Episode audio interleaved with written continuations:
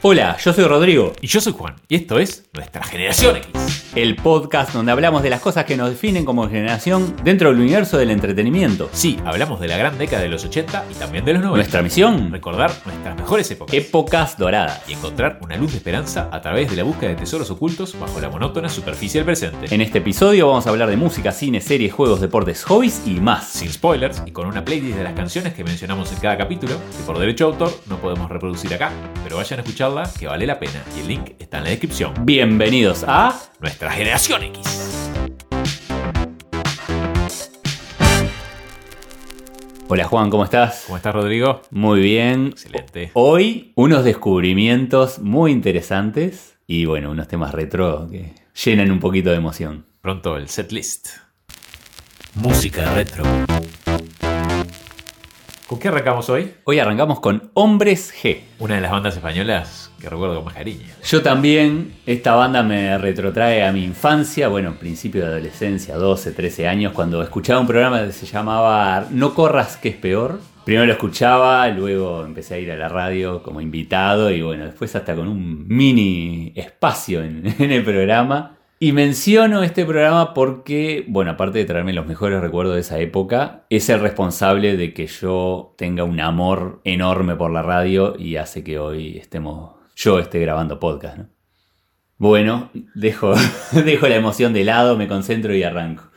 Banda de pop y rock española creada en el año 1983 por David Summers, Rafael Gutiérrez, Daniel Mezquita y Francisco Javier. La banda se crea por casualidad. Rafa Gutiérrez y David Summers se conocen en los pasillos de televisión española. Poco después, Rafa le pide que toque en el nuevo grupo que estaba armando con su hermano. David acepta, pero a cambio le pide tocar su guitarra en un demo que estaban preparando junto a dos amigos, Daniel Mezquita y Javier Molina. Empezaron a grabar prácticamente sin saber tocar. Algunos de ellos sabían un poco más que otros, pero se hicieron prácticamente en la marcha. El nombre del grupo viene de G-Men, la película americana de 1935. Protagonizada por James Cagney. Esa misma, en la que los G-Men eran agentes del FBI. Estuvieron a punto de abandonar antes de grabar su mayor hit, ya que en 1984 discos Lollipop, que era con quien tenían contrato, estaban por dar quiebra. Hasta hicieron una suerte de show de despedida para los amigos.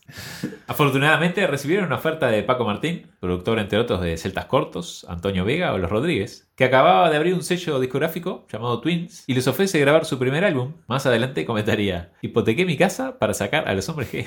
Ya con este sello recuperan algunos sencillos que ya tenían preparados y lanzan en enero de 1985 su primer álbum llamado Hombres G, que contenía Venecia y Devuélveme a mi chica o Sufre Mamón, como se conocía también, tema que se hizo popular en todas las emisoras de España. El 85 fue su año. Luego de tocar en Tocata, famoso programa de televisión española, explotan prácticamente de un día para el otro. Y gracias en parte a eso, su primer disco se convierte en pocos meses en disco de oro y llega a sobrepasar los 400.000 discos, algo inimaginable para un grupo español en esa época. Sí, 10 veces más que Radio Futura, por ejemplo, que era una banda consagrada en ese momento. Realizan una gira con más de 100 conciertos y participaciones en prensa y televisión. En 1986 lanzan su segundo álbum, La cagaste por Lancaster, conteniendo temas de sus primeros tiempos como Marta tiene un marcapasos y otros dos que llegaron al número uno en España, que son El ataque de las chicas cocodrilo e Indiana. Buenísimos temas. En este mismo año 86 se embarcan hacia América y la primera respuesta llega desde Perú. A mediados de 1986 se editó Hombre G en ese país y también tuvieron gran éxito en México y Venezuela obteniendo discos de oro y platino. El disco supera en pocas semanas las 150.000 copias. Paso siguiente, Nueva York, para conseguir la distribución para toda América. En 1987 realizan su primer gira afuera de España y el primer país que optan por recorrer es Perú, donde realizan una extensa gira. Eran un éxito con las chicas, además. Y cuando tenés éxito con las chicas, tenés el partido prácticamente asegurado. En 1987, ya consolidados, el grupo realizó una importante gira de 70 actuaciones por toda España que fue vista por casi un millón de personas. Esta gira continuó en varios países de América como Ecuador, Chile, Venezuela, Colombia, México y los Estados Unidos y protagonizan la película autobiográfica Sufre Mamón, una especie de Beatles. En Hispanoamérica, esta película se conoció como Devuelve a mi chica, y como dato curioso, en los cines de México, donde se exhibía, había una nota que prohibía ponerse a bailar. Muy bizarro. Ese mismo año lanzan su tercer álbum, ¿Estamos locos o qué? En Colombia y Venezuela obtuvieron discos de oro y platino. En Miami, en los premios Bravo, ganan Mejor Agrupación de Habla Hispana, pero la consolidación del grupo en la región llega con su entrada a México. Después de un corto pero merecido descanso, arrancan en el 88 grabando una nueva película en locaciones en España y México titulada Suéltate el pelo. La película se iba a llamar la cagaste Burlancaster. Pero tuvo que cambiarse el nombre poco antes de su estreno por las amenazas legales del famoso actor norteamericano. Poco después graban su cuarto álbum, Agitar antes de usar. En 1989 aparece un nuevo disco, el quinto, Voy a pasármelo bien y en 1990 Esta es tu vida, grabado entre Madrid y Londres. Hasta aquí una carrera meteórica de discos, uno por año dejando el 91 sin sacar ningún álbum a la luz. Hasta que en mayo de 1992 sale La historia del bikini, producido por Colin Farley, productor de Tears for Fears, Elvis Costello o Nick Lowe. Pero a partir de este momento la banda empieza a separarse. David Summers se fue a trabajar como solista y los demás miembros de la banda siguieron ligados a la música, pero de manera secundaria. En 2002, 10 años después que la banda se separa, los hombres G vuelven a reunirse y lanzan Peligrosamente Juntos y una exitosa gira por América. En el 2003 sale un recopilatorio a modo de homenaje llamado Voy a pasármelo bien, con artistas de la talla de Antonio Vega de Nacha Pop, Alex Ubago, Seguridad Social o Mikel Erekchum. En 2004 se publica el libro ¿Seguimos locos? ¿Y qué? Una obra biográfica y un nuevo álbum, todo esto es muy extraño. En el 2007 sale 10, el décimo de su discografía, y en 2010, Desayuno Continental. Llegamos al año 2019 para encontrar su décimo segundo álbum de estudio llamado Resurrección, en el cual trabajaron cuatro años y seleccionando 11 de los 40 temas que compusieron durante este periodo. Lo escuché y suena muy bien. ¿eh? sí, sí, veníamos escuchando ahora de camino. Sí. Y está muy bueno. Sí, sí. Es el hombre G más moderno. Sí, sí, moderno. ¿Qué canción elegiste para la playlist? Por supuesto, Devuélveme a mi chica, el mayor hit de la banda. Sí. Escucho la letra y me pone una sonrisa instantáneamente. Comienza como si fuera una canción dramática, lenta, triste y seria, bien ochentera con guitarra y piano, pero enseguida la letra te anuncia de que viene la cosa. Así arranca la canción, con un cambio de ritmo movido que me hace acordar a bandas inglesas de la época como The Cure, por ejemplo. Sí. Una mezcla de pop y ska, hecha con caja de ritmos, que es una batería electrónica, ¿no? Programada. Y arreglos de guitarra un poco a la Mark Knopfler. Con un estribillo muy pegadizo, de melodías y armonías simples pero efectivas. Es y sigue siendo uno de los mayores éxitos pop españoles. sin ¿no? Sin duda. Muy versionado aparte después. Este tema además fue censurado en algunos países latinoamericanos como Perú y México por el contenido de la letra, que bueno, hoy sería censurado en las redes sociales. ¿Tu primera canción? Elegí Chico tienes que cuidarte del disco Voy a pasármelo bien del año 1989. Es quizás o seguramente mi tema preferido de los hombres G, con una letra muy graciosa y un video bien ochentoso. Eh, Los colores, viste, que las ropas que usaban en esa época. Y con unas chicas vestidas de enfermeras que me hacían querer ver el video bastante seguido. ¿Tu segunda canción? Venecia. Esta canción es una sátira de las canciones italianas que llegaban a España cada verano y que bueno, nos tenían cansados obviamente. Como las de Ricky e Poveri. ¿Te acordás de Acapulco? Sí, qué buen tema. Excelente. y Gloria de Humberto Tozzi. En broma, el baterista, un día en plena borrachera, se pone a cantar la introducción como si fuera una ópera, y lo que empieza como broma termina quedando en el disco y siendo parte de los shows en vivo, levantando un vaso en alto cada vez. La canción incluye insultos, frases y palabras en italiano que la hacen muy graciosa. David no estaba satisfecho con lo que sería la cara B del single y compuso esta canción en una noche. Impresionante. Tiene uno de los estribillos más memorables de la banda, bueno, muy lindos recuerdos. ¿Tu segunda canción? Mi segunda canción es Visite nuestro bar del disco La cagaste Burlancaster del año 1986. Un tema bien ska como me gustan.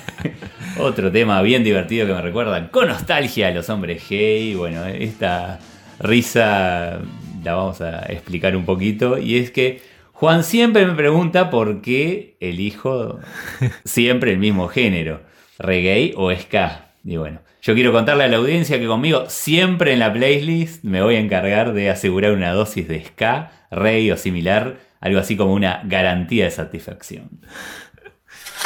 Tesoros del presente. Me encantó este descubrimiento. Paolo Nutini. ¿Volvieron los italianos?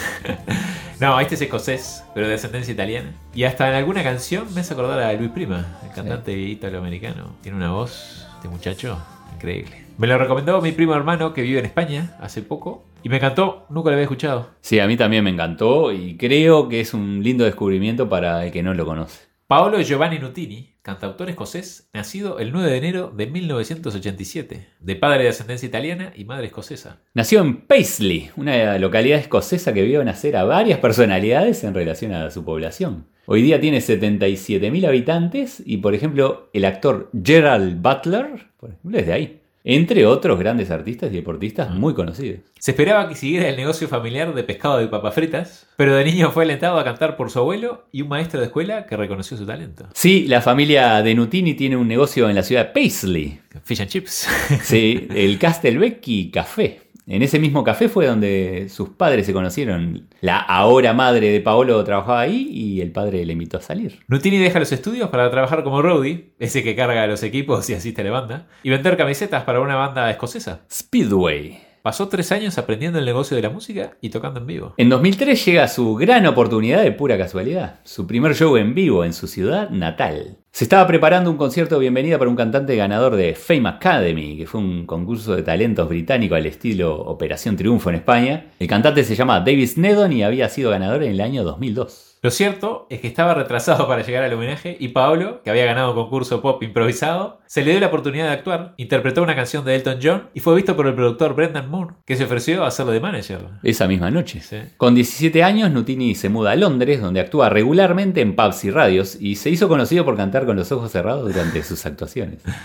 En 2005, poco después de cumplir 18 años, firma con Atlantic Records y lanza su primer sencillo. Al año siguiente lanza su álbum debut, These Streets, que inmediatamente entró en las listas de álbum del Reino Unido en el número 3. A lo largo de 2006 y 2007, Nutini llena localidades en el Carnegie Hall de Nueva York, el Festival de Jazz de Montreux, el Austin City Limits, entre otros, y toca con los Rolling Stones. Actúa en el Festival de Glastonbury, en el Pyramid Stage y en el Live Earth en el estadio de Wembley. En el 2009 lanza su segundo álbum de estudio, Sign Side Up, que debutó en el número 1, siendo uno de los más vendidos del año en el Reino Unido, que es una linda combinación de soul, country folk y ragtime swing. Un disco que no tiene desperdicio, Sí, es bueno. excelente. En el año 2012, Nutini cantó en la ceremonia de apertura de los Juegos Olímpicos de Londres, junto con Duran Duran, Snow Patrol y Stereophonics. En 2014 lanza su tercer álbum llamado Caustic Love, y según el periódico The Independent, puede ser el mejor álbum de rhythm and blues del Reino Unido desde Rod Stewart y Joe Cocker. Impresionante. Fue seleccionado el mejor álbum en iTunes de ese año. Imagínate que una cantante como Adele en un tuit escribió que Iron Sky fue una de las mejores cosas que había escuchado en su vida. Qué buena madrina, ¿no? Para, Sí.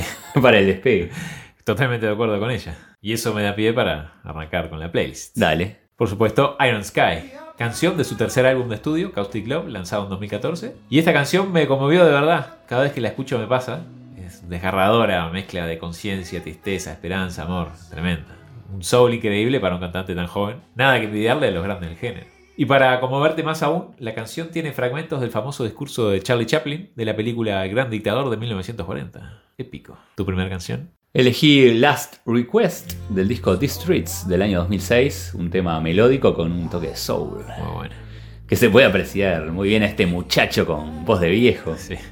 pero no tan cascada como en otros temas. La canción habla de una pareja que se está por separar y es el último pedido de una última noche juntos. La canción además aparece en episodios de Scrubs, One Tree Hill y EastEnders y llegó al número uno en Escocia, obviamente, y al número 5 en Reino Unido. ¿Tu segunda canción? Para esta segunda elegí una más movida. Jenny Don't Be Hasty, que quiere decir Jenny no seas apresurada. El tercer sencillo de Nutini, lanzado en 2006. Llega al número 20 en las listas de singles de Reino Unido y cuenta una historia real sobre su encuentro con una mujer mayor que él. Con buenas guitarras, melodías y armonías. Una balada pop semiacústica con mucho soul también. Muy bien producida. Y bueno, el dominio del vibrato en la voz que tiene este muchacho es increíble. Se adapta a cualquier estilo como un camaleón. ¿Tu segunda canción? Elegí 10 sobre 10, 10 out of 10, del disco Sunny Side Up de 2009. Y bueno, otro reggae ska, donde se escucha la voz de un hombre de unos 70 años, pero que en realidad en el momento de grabar esta canción tenía 22. Suena en algunos pasajes de la canción como el mismísimo Bob Marley en alguna de sus grabaciones. Vayan a escuchar la playlist que vale la pena. Hobbies y deportes retro. Hoy traemos Lego, uno de los hobbies que más disfruté de niño y que aún me atrae. lucha con Playmobil. Sí, a mí en realidad me gustaban más los Playmobil, pero bueno, era una lucha cuerpo a cuerpo. Sí, yo también era más fan de Playmobil, pero tenía Legos también, obviamente. Mis primos tenían una cantidad, pasamos todo, todo el día ahí. Lego es una empresa danesa de juguetes. Su producto más conocido son los bloques de construcción, pero también cuenta con series de televisión propias, como Bionicle o Ninja Go, una línea de productos preescolares, Lego Duplo, y una línea de juguetes de robótica, Lego Mindstorms. Además presta su marca a la cadena de parques temáticos Legoland. Los orígenes se remontan a una carpintería familiar de Billund, en Dinamarca, fundada en 1918 por Ole Kirk Christensen. Cuando el negocio fue afectado por la Gran Depresión, empieza a fabricar muebles de menor tamaño hasta 1932, cuando se dedica en exclusiva a fabricar juguetes de madera. Dos años más tarde cambia el nombre de la nueva empresa por Lego, que es un acrónimo del término danés Legot, jugar bien. La marca se hizo muy popular entre la población local, ya que los juguetes de madera eran más accesibles que los importados de metal, que a su vez era más difícil de conseguir durante la Segunda Guerra Mundial. Claro. A raíz de una serie de problemas en la producción maderera, Ole Kirk pasa a producir juguetes de plástico a mediados de los años 40 con máquinas moldeadoras a inyección. Y a partir de 1949 ya empieza a comercializar sus propios ladrillos de plástico, Lego Mursten con vivos colores inspirados en los cuadros de Piet Mondrian, que es un pintor vanguardista holandés fundador del neoplasticismo. El sistema apostaba por la creatividad del niño, por eso al principio no te ponían manuales de instrucciones. Mm. La clave del éxito de Lego llegó en 1958, el año en que patentan un sistema de enganche con tubos bajo el ladrillo que permitía ensamblarlos de forma estable, adoptando toda clase de combinaciones. Tal fue el éxito que se discontinuaron todas las colecciones de madera para centrarse solamente en el plástico. Atendete esto. Un ladrillo de Lego de 1958 sería compatible con uno de hoy, se produce exactamente en las mismas dimensiones y los moldes tienen una precisión de 2 milésimas de milímetro y solo 18 en un millón no llegan a la calidad. Impresionante. Seis bloques de 2x4 pueden ser combinados de 915.103.765 formas distintas. Los bloques de ladrillo se fabricaron al principio con acetato de celulosa, pero a partir de 1964 se adopta el plástico ABS que no es tóxico y que aguanta mejor el calor y la decoloración. Este material se utiliza hasta el día de hoy porque no existe un equivalente en bioplásticos. En 1968 abre el parque temático Legoland en la ciudad de Billund y al poco tiempo se abren sucursales en otros países. En los años 70 la suma de todas las operaciones de Lego representaban el 1% del PBI de Dinamarca. En 1981, la patente de bloques de construcción de Lego había expirado, lo que llevó a otras empresas de juguetes a imitar su modelo con opciones más económicas. Empresas como Superblocks, la española Atente, ¿te acordás? Sí, claro. Tenía O- también algún tente. O la argentina Rusty. En ese momento apuestan por la investigación y desarrollo de nuevos modelos. Entre ellos la línea adulta Lego Creator Expert, los juguetes de robótica Lego Mindstorms y la serie Bionicle. Después de que en 1998 registraran las primeras pérdidas en su historia, los Christensen confían la presidencia a Jorgen Big Knudstorp, el primer consejero Lego que no pertenecía a la familia fundadora. El nuevo responsable mejoró las cuentas mediante la deslocalización de parte de la producción, la venta de todos los parques Legoland y la recuperación de las colecciones de construcción más rentables con títulos orientados a un público adulto. Por otro lado, se llegó a un acuerdo con Warner Brothers para lanzar películas y series de televisión basadas en los productos de la marca, entre ellos de Lego Movie y Lego Ninjago. Al parecer todos estos movimientos comerciales tuvieron éxito, porque en 2015 Lego supera a Mattel como la mayor vendedora de juguetes a nivel mundial. Impresionante. Y bueno, contemos algunas curiosidades más. Para probar cómo funcionaba el Lego en gravedad cero, en 2011 un grupo de astronautas llevaron 13 sets de Lego a la Estación Espacial Internacional. Lego está disponible en 53 colores distintos, 2.6 millones son fabricados a cada hora y a cada segundo se venden 7 sets. Y los rostros de las figuras de Lego, al igual que los emojis, son amarillas para no reflejar ninguna etnia. No existen sets de Lego de guerra ni camuflados, el creador lo dejó como una regla. Lo único que hay son de películas como La Guerra de las Galaxias. Algunos artistas profesionales como Nathan Sawaya, John Kenny, eligieron usar bloques de Lego como medio artístico. En 2009 se construyó una casa de tamaño real hecha con Legos. El presentador de Top Gear, James May, ayudó a construirla y se usaron 3.3 millones de bloques, incluía baño con ducha. Me gustaría tener una casa de Lego. Debe estar bueno, ¿eh? Sí. El modelo más grande de Lego fue hecha con 5 millones de bloques, se fabricó en la República Checa y fue trasladado a Nueva York en 2013. Y por supuesto que era una nave espacial de la Guerra de las Galaxias. Y sí. Son hardcore los, Son los hardcore, fanáticos sí, de la están siempre. Están en todo. Para el que no se anime al bonsai, que lo mencionamos en el episodio anterior, capaz que esto puede ser algo similar, digamos, con, con Que otra- requiere mucha paciencia también. mucha paciencia, sí. Tener, tener- dedicarle un tiempito. Pero sin duda, igual lo mejor es ese flashback que nos da la infancia, ¿no? Sí, Cada vez que agarramos las piecitas y armamos eso. Lego, Playmobil. ¿Y sabes de qué me acordé también? De los Mayo Kit. sí, Que verdad. tenían los muñequitos más chiquititos, pero eran muy parecidos a los Lego. Lindo flashback a la infancia. Tesoros del presente. Deporte más vigente que nunca. El plugging. Y en la página lee Somos Ploga, el movimiento mental y de fitness sueco que está limpiando el mundo. El Ploga es un movimiento fundado en Suecia con la simple idea de recoger basura mientras haces ejercicio. Plug y jog, eso es plugging. Ni siquiera necesitas trotar, podés caminar, andar en canoa, andar en skate o en bicicleta. Lo que vos elijas para salir. La idea es tomar aire y ayudar con algo positivo. Comienza en Estocolmo por el año 2016 gracias a Eric Alstrom, quien crea el sitio web Ploga para organizar esta actividad y alentar a su práctica. Al poco tiempo se extiende a otros países, gracias a la creciente preocupación por la contaminación. Hasta el primer ministro indio se comprometió a predicar con el ejemplo con su misión India Limpia. Es que si bien empezó en Suecia, lo podemos encontrar en varias partes del mundo, como en Francia, Reino Unido, Bélgica, Canadá, Estados Unidos, Australia o España, donde tenemos el Plugin Tour o Plugin Revolution y varios países de Latinoamérica. Existe también un concepto similar llamado Eco Jogging en Togo, desarrollado en 2017. En promedio, se calcula que se queman entre 288 y 300 calorías en media hora de plugin frente a los 235 de un trote regular. También algunos ciclistas y canoístas se están sumando a esta actividad que es beneficiosa para ellos y para el planeta. Se estima que cada día unas 25.000 personas realizan esta actividad. También se estima que solamente en India 10.000 personas lo practican regularmente, donde es la nueva tendencia del running. Y vamos a contar algunas de las experiencias que andan alrededor del mundo, si te parece, a ver si enganchamos a la gente para que se una en alguna de estas asociaciones. Una asociación hindú sin fines de lucro llamada GoPlug ha recolectado 16 toneladas de desechos secos a través de plugin. Organizan un evento cada mes en donde participan desde estudiantes hasta altos funcionarios de la administración. La organización Keep America Beautiful se encuentra actualmente promoviendo el plugin entre sus afiliados. Otro grupo en California se planteó el objetivo de recoger basura alrededor del lago Merritt. En septiembre de 2018 nace el movimiento Plugin Revolution que ya comentamos en Alicante, España, con el objetivo de difundir esta práctica en todo el país. Y el realizador de este movimiento nos alienta a subir eh, a las Sí. redes nuestras imágenes. Sí, sí, sí, lo vi. eh, justamente como para participar con ellos, la idea es que uno sale a hacer su recogida de basura, se saca una foto, una selfie haciendo la actividad y la sube a las redes de, de Claro. ellos. Me pareció muy interesante. Etiquetándolos para que ellos puedan Claro. compartir.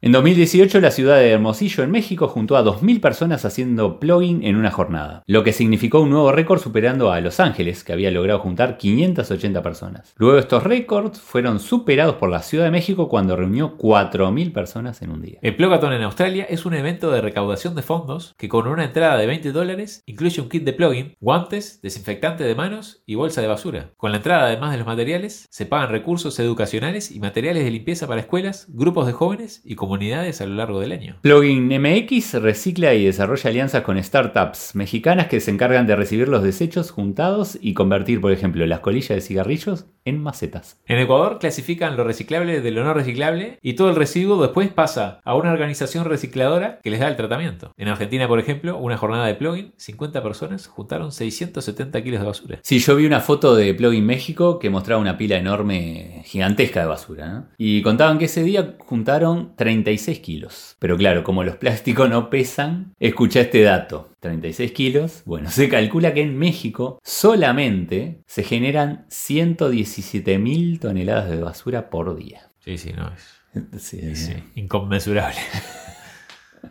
Así que bueno, si estará bueno empezar una actividad de esta para empezar a limpiar un poco el medio ambiente, ¿no? Sí, excelente. Bueno, la próxima vez que salgan a correr y vean algo tirado, ¿por qué no juntarlo? Cine retro. Si te digo, cuando las pandillas toman la carretera, recuerda, él está de tu lado. ¿Qué me decís? Mad Max. Ya es un clásico. Una película de culto, como se dice. Sí. Volvemos al cine australiano y otra película doblada al inglés americano. La vi muchas veces esta película, obviamente, y otra que no sabíamos todos los diálogos. Knight Rider, Todd Cutter, Bubba Zanetti.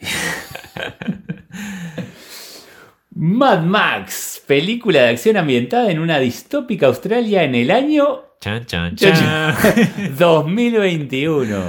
Fue estrenada en 1980, escrita y dirigida por George Miller y protagonizada por Mel Gibson. En un futuro apocalíptico marcado por la escasez de agua, petróleo y energía, crisis económica y caos social, las pandillas controlan las carreteras de Australia, donde no existe la presencia del Estado. Una pequeña patrulla de policías se encarga de mantener la seguridad en las carreteras. En ella se encuentra Max Rokatansky, considerado como el mejor de los patrulleros de su división. Mel Gibson, por supuesto. Claro. Es una película con violencia, escenas fuertes y una serie de personajes bastante siniestros. Para Mad Max 1, de 1979, George Miller juntó los fondos para la película trabajando como médico en emergencias. Y es que la idea para hacer la película surgió luego de ver a tantos pacientes que llegaban a emergencias producto de los accidentes que tenían en motocicletas y automóviles.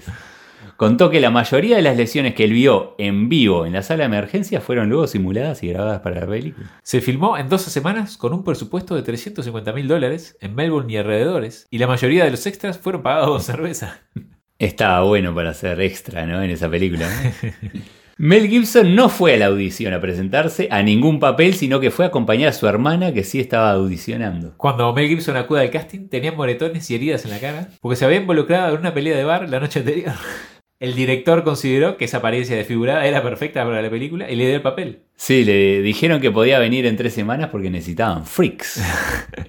Solo que descubrió luego que su rostro era totalmente distinto, ya sin inflamaciones y moretones, el primer día de rodaje. Por tener un presupuesto ajustado, la pandilla de motociclistas era una pandilla real. De vigilantes. Que debían ir al set de grabación todos los días con sus armas de utilería colgadas. Muy bueno. Como la producción esperaba que la policía los detuviera, cada uno llevaba una carta hecha por la producción que explicaba los requerimientos de la filmación, esperando la colaboración de las fuerzas del orden. Como la cartita de la maestra. Ahí va. Miren que no son malos de verdad, Sí. son malos de una película. Imagina el motoquero con la cartita. Muy, muy bizarro. George Miller describe toda la experiencia como un rodaje de guerrilla, donde el equipo de producción cerraba calles sin los permisos para filmar, sin usar los walkie-talkies porque la frecuencia coincidía con la de la policía. Incluso el propio Miller se quedaba luego de la filmación a limpiar las calles donde filmaban. De cualquier manera, más adelante sí contó con la colaboración de la policía de Victoria. Y es que al principio muchas de las acrobacias de manejo eran ilegales y además hechas rápidamente antes de que las autoridades lo descubrieran. Esta es genial, mira. Como la producción no pudo comprar puertas de utilería, los, los actores tenían que pasar a través de puertas de madera real. Pobre. Todo lleno de monitores en los hombros. Padre. Qué locura. El guion no estaba hecho para un mundo post-apocalíptico, pero como no tenían dinero para mantener o modificar los edificios, lo solucionaron agregando en los títulos que la historia se desarrollaba luego de una guerra mundial. Mel Gibson se negó a usar un doble para las escenas peligrosas y al término de la filmación, 14 vehículos habían sido destruidos. Cuando la película fue estrenada en Estados Unidos, todas las voces, incluidas las de Mel Gibson, fueron dobladas por actores con acento estadounidense, ya que supusieron que la audiencia americana no entendería el acento australiano. Y eso que Mel Gibson tiene solo 16 líneas de diálogo en todo el film. Y dos son solo vine por gasolina. Como era bastante desconocido en Estados Unidos, los trailers casi ni lo muestran a Mel Gibson, sino que se concentran en los choques de los autos y las escenas de acción. Con el pequeño presupuesto que hablamos de 350 mil dólares, el filme consiguió recaudar 100 millones de dólares en todo el mundo y produjo tres secuelas. Sí, Mad Max 2, El guerrero de la carretera, de 1981, escenas graciosas. Mad Max 3, Más allá de la cúpula del trueno, en 1985. Donde Tina Turner, ¿de verdad? Sí. Como Auntie Entities tuvo que llevar un vestido de malla que pesaba 55 kilos.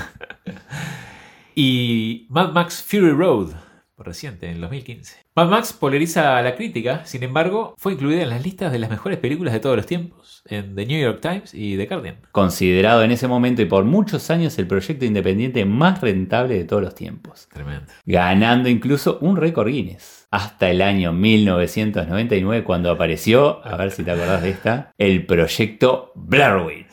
sí, sí, la vi. Que vamos a tener que hablar del proyecto Sí, sí, sí, Blair. Witch porque fue en su momento. Sí. También. Dio que hablar. Bueno, Juan, vos sos un mega fan de Mad Max. La vimos muchas veces, sabíamos los diálogos, era muy graciosa. O sea, tiene partes dramáticas y violentas, pero Incluso la, la nueva película que la trajeron, la remake, estuvo mu- muy interesante. Sí, sí, muy yo bien vi, hecha sí, también. sí, muy buena, buena. sí, sí. O sea, para, para, para los fans como, como, como Juan, los super fans como Juan, eh, vayan a ver las, las viejas o pueden ver la nueva si, si son otra generación. Y si no la vieron, bueno, ese momento ideal. 2021. Tesoros del presente. Serie contemporánea. Club de Cuervos. Muy buena serie, me encantó esta serie. Divertida, sí. Muy divertida. Es una serie web mexicana del año 2015 que mezcla el drama con la comedia. Es la primera serie producida en español de Netflix, protagonizada por Luis Gerardo Méndez de Nosotros los Nobles, Los Simuladores, Mujeres Asesinas, bueno, un montón de, Muy trabajo, muy buen actor. Y Mariana Treviño de Los Rodríguez y el Más Allá o Narcos México, también muy buena actriz. Además fue la primera serie original de Netflix en generar su propio spin-off. La historia se basa en el club de fútbol Los Cuervos FC, basada en una ciudad ficticia llamada Nuevo Toledo en México, y la lucha que surge entre dos hermanos luego de la muerte del patriarca, su padre, dueño del club. La primera temporada es filmada en Pachuca Hidalgo, recibiendo la mayoría de críticas positivas, lo que llevó a tres temporadas más como originalmente se había pensado. Fue la apuesta de Netflix para expandirse en el mercado latinoamericano, produciendo una serie local y por eso contratan al director Gary Alazraqui, que en 2013 dirigió Nosotros los Nobles, que se convirtió en la película mexicana más taquillera de todos los tiempos. Vamos a tener que hablar también. Sí, sí, sí. Entonces, Alasraki y su amigo Mike Lam comenzaron a desarrollar un espectáculo con la idea de un juego de tronos en el mundo del fútbol, centrándose en los miembros de la familia Iglesias que luchan por el liderazgo del equipo. Alazraqui y Lam decidieron contratar a un escritor que tuviera experiencia en programas de televisión por cable en Estados Unidos y eligen a Jay Dyer, escritor de Californication, y Andy Richter, Controls the Universe, a pesar de su limitado conocimiento de fútbol y de idioma español. Luego de una reunión en Los Ángeles en la que Alasraki intentó educar al equipo de trabajo sobre las costumbres mexicanas, las relaciones de clase y de género que quería retratar en la serie, me imagino esa reunión, ¿no? Se trasladaron a México para sumergirse en la cultura, reuniéndose con futbolistas y personas de una amplia variedad de orígenes económicos. Muchas señas, me imagino, en, No. en esa reunión. Esa reunión, ¿no?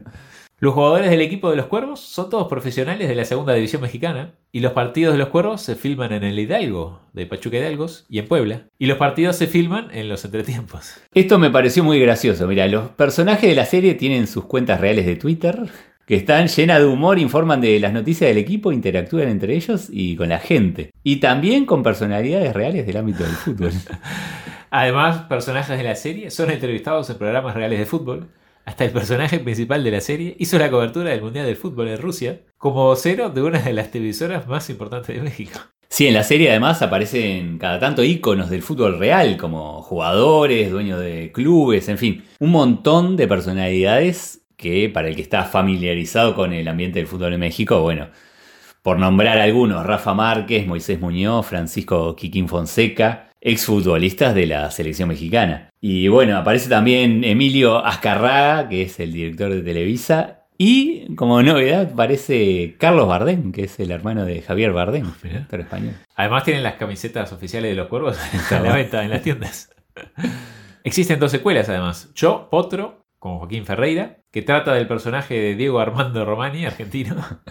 Qué nombre. Obviamente. Alias El Potro. Y la balada de Hugo Sánchez, que es Jesús Zavala. Que es un personaje, obviamente, parodia al gran ídolo del fútbol mexicano con el mismo nombre. Bueno, que hablar de el verdadero Hugo Sánchez, ¿no? Capitán de la selección mexicana de fútbol, jugador del Real Madrid. Bueno, no pudieron encontrar un personaje más diferente. Es muy gracioso ese personaje, muy gracioso. Yo me divertí muchísimo viendo esta serie, muchísimo, es muy divertida. Aparecen todos esos personajes siniestros del ambiente del fútbol. Yo que soy un fanático del fútbol, lo- los, los sacás enseguida, ¿no? Los entretelones de los equipos. Bueno, el fanático del fútbol me va a entender. El actor Luis Gerardo Méndez sostuvo que Club de Cuervos nunca fue en realidad una serie de fútbol, sino sobre lo que pasa cuando el poder pasa a las manos equivocadas. Y cuenta que no podía dejar de llorar al finalizar el rodaje por lo bien que le habían pasado. Sí, nos pasó a todos lo que la vimos también, que es una serie que cuenta con fans en todo el mundo y la verdad vale la pena. Juegos retro. Qué lindo recuerdo retro, el Outrun. Marcó una época.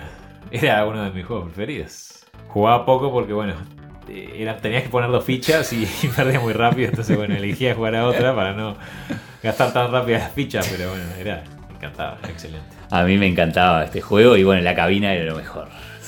Ah, Era lo, lo máximo. Es un videojuego de carreras creado en 1986 por Yu Suzuki y Sega, publicado inicialmente para máquinas recreativas de videojuegos. La idea es recorrer cinco etapas antes de que se termine el tiempo. Para conseguirlo, nos pondríamos al mando de una Ferrari testarosa descapotable roja con una mujer rubia como acompañante. ¿Decías testarosa o testarrosa? No, Testa Rosa. Testarrosa, sí, todos, todos decíamos testarrosa. Era como que manejábamos mejor. sí. Su diseñador, Yu Suzuki, se inspiró en la película Los Locos de Cannonball de 1981, protagonizada por Burt Reynolds, Roger Moore y Farrah Fawcett. Se trataba de una carrera ilegal desde Nueva York hasta California. Durante la década de los 80, Sega tuvo bastante éxito con los juegos desarrollados por Yu Suzuki, como por ejemplo Hang-On o Enduro Racer, que buenos juegos, todos de motocicletas. Que también te subías, ¿te acordás? Una Sí, moto para sí, andar sí, en. Qué bueno el Hang-On. A Suzuki no le gustaban los juegos de carrera donde los coches explotaban por el impacto y quería que los jugadores disfrutaran de una experiencia de conducir y sentirse superior.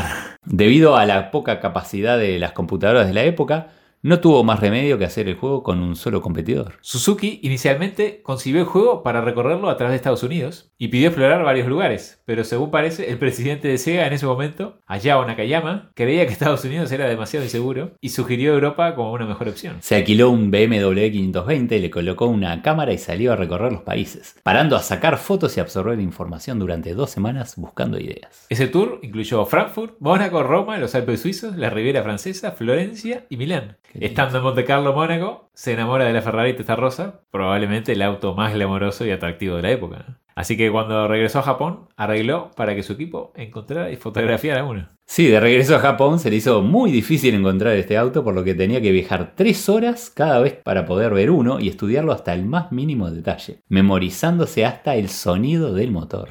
Un pequeño equipo de cuatro programadores, un creador de sonido y cinco diseñadores gráficos desarrollaron Outrun y Suzuki tuvo que utilizar solo personal disponible y no asignado a otros proyectos del momento. Como resultado, Suzuki hizo la mayor parte de la programación y la planificación por sí mismo, pasando horas extra en el estudio para completar el desarrollo del juego dentro de los 10 meses. Suzuki creía que la parte más difícil de desarrollar el juego era hacerlo lo más divertido posible, que por suerte logró haciendo hincapié en los elementos de diseño de carreteras más anchas, edificios y una radio con selección de banda sonora. ¿Te acordás? Sí, claro. Para llegar a la meta hay que recorrer cinco etapas. Al final de cada etapa el camino se divide en dos y debíamos elegir hacia dónde ir. Una vez elegido el camino del final de cada etapa, se cruza una meta parcial o un checkpoint que aumenta el tiempo restante de cada partida. Cuando el tiempo llega a cero, se termina el juego y aparece un mapa describiendo las etapas recorridas. Si conseguíamos finalizar la quinta etapa antes de que se acabe el tiempo, aparece un final que era diferente en función del camino que hubiéramos elegido entre cinco posibles. Estaba bueno quedarse a mirar después. Sí. Hubo un total de cuatro diseños de cabina, dos verticales y dos sit-down, todos equipados con volante y caja de cambios, más pedalera de aceleración y freno. El mueble más grande movía a todo el gabinete simulando los giros, y el movimiento de acuerdo a la acción en la pantalla, al estilo Afterburner 2. Vamos a tener que hablar algún día del Afterburner, Sí. por favor. La música del juego fue compuesta por Hiroshi Kawaguchi y Outrun fue el primer videojuego arcade que le permitió al usuario elegir la música de fondo con tres pistas: Passing Breeze, Splash Wave y Magical Sound Shower. Las perillas de la radio, eso era lo mejor, ¿te acuerdas de las perillitas? Qué buenísimo. Como principal innovación fue la introducción de la tecnología bilinear parallax scrolling, que funciona así. Cuando el observador se mueve paralelo a dos objetos, los objetos parecen moverse a diferentes velocidades. El objeto más cercano parece moverse más rápido y el más lejano parece moverse más lento. O sea, esa simulación de 3D. Sí, sí, sí. esto era un- Los primeros momentos de, de esa una simulación. innovación impresionante. Fue el juego más exitoso para Sega en los años 80 y uno de los juegos más vendidos en su momento, siendo una influencia para varios juegos posteriores. En el 88 gana Juego del Año por encima del Renegade, The Last Ninja y Bubble Bobble. ¿Qué juegos, por Dios? Es considerado uno de los mejores juegos de todos los tiempos por varias revistas especializadas. Tuvo secuelas como Outrun 3D del 88, Turbo Outrun del 89, Outrun Europa en el 91, Outrunners en el 92 y Outrun 2 en el 2003. Una curiosidad, la licencia de Ferrari caducó en el 2011, de ahí que en las últimas versiones no aparezca el símbolo del caballito y el coche se haya modificado. Ya no es lo mismo. Ya no es lo mismo. Yu Suzuki quiso reflejar el glamour de conducir un deportivo descapotable de lujo, en un paisaje de ensueño, incluyendo al copiloto, una chica cuya larga cabellera rubia ondeaba el viento. Creo que lo logró con creces. Es uno de los juegos de autos más inspiradores de la historia. Tesoros del presente. Juego de estrategia no electrónico. Y real. Sí, real.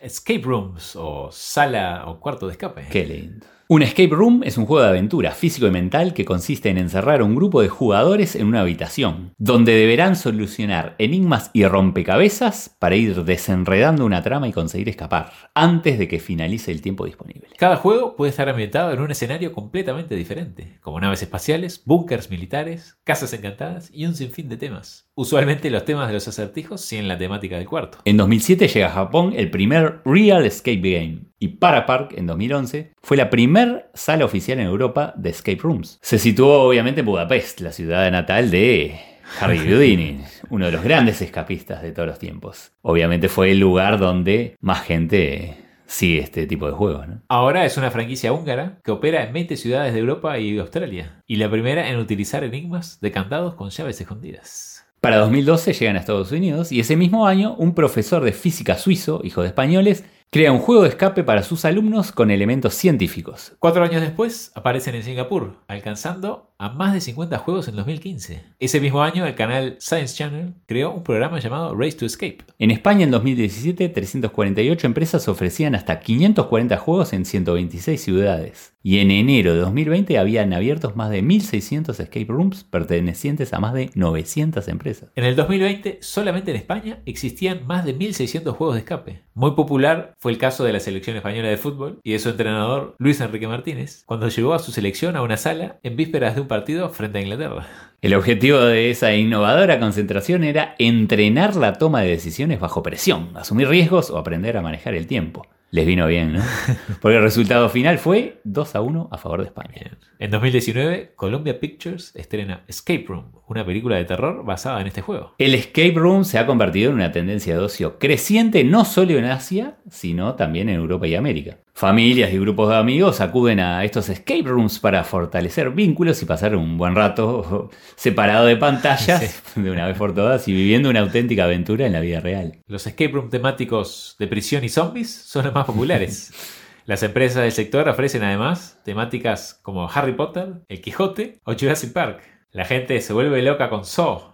Las de terror suelen tener un éxito, dice uno de los managers. Sí, sí, sí, sí. Me imagino. El concepto más largo de un escape room es de tres horas de duración, de Paradox Project en Grecia, y ellos dicen que es una experiencia lo duro de matar hecha para los super fans del género. Debe estar buenas. Además, cada día son más originales. En los últimos años han ido surgiendo salas de escape en parques acuáticos, hoteles e incluso restaurantes, donde el juego consiste en seguir una serie de pistas para encontrar el lugar y posteriormente comer en él y lograr escapar. Con el hambre y, y la desesperación. Y la desesperación de querer irte. Qué nervios. Una, una, comida estresante.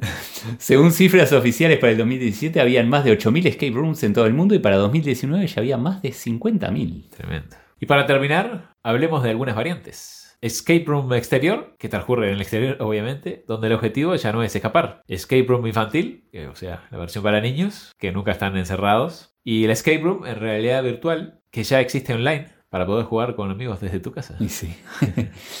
en las salas oficiales, cada juego cuenta con una llave de emergencia que pueden utilizar en casos pertinentes. Además, todo juego es monitoreado y supervisado con video y audio por personal capacitado. Claro.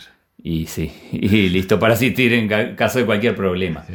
Y esto es importante, es recomendado solo para mayores de 12 años. Nunca fui a una de estas, pero qué bueno de ser.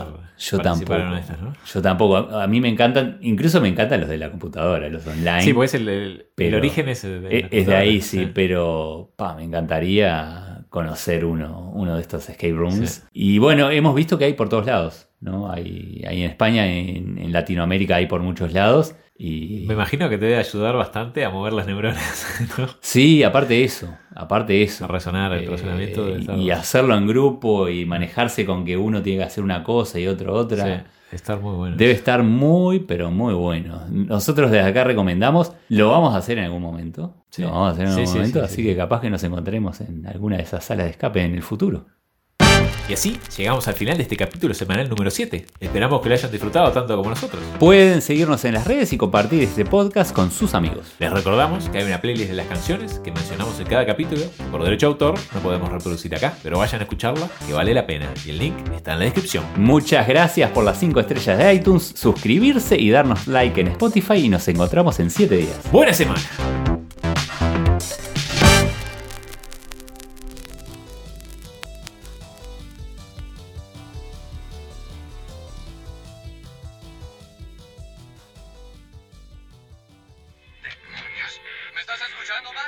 Adelante. Estamos 100% eliminados. ¿Te encuentras bien, Gus? ¡Deberías ver los daños! ¡Daño metálico! ¡Daño cerebral! ¿Están escuchando todos? ¡Soy Night Rider! ¡Una máquina suicida por inyección!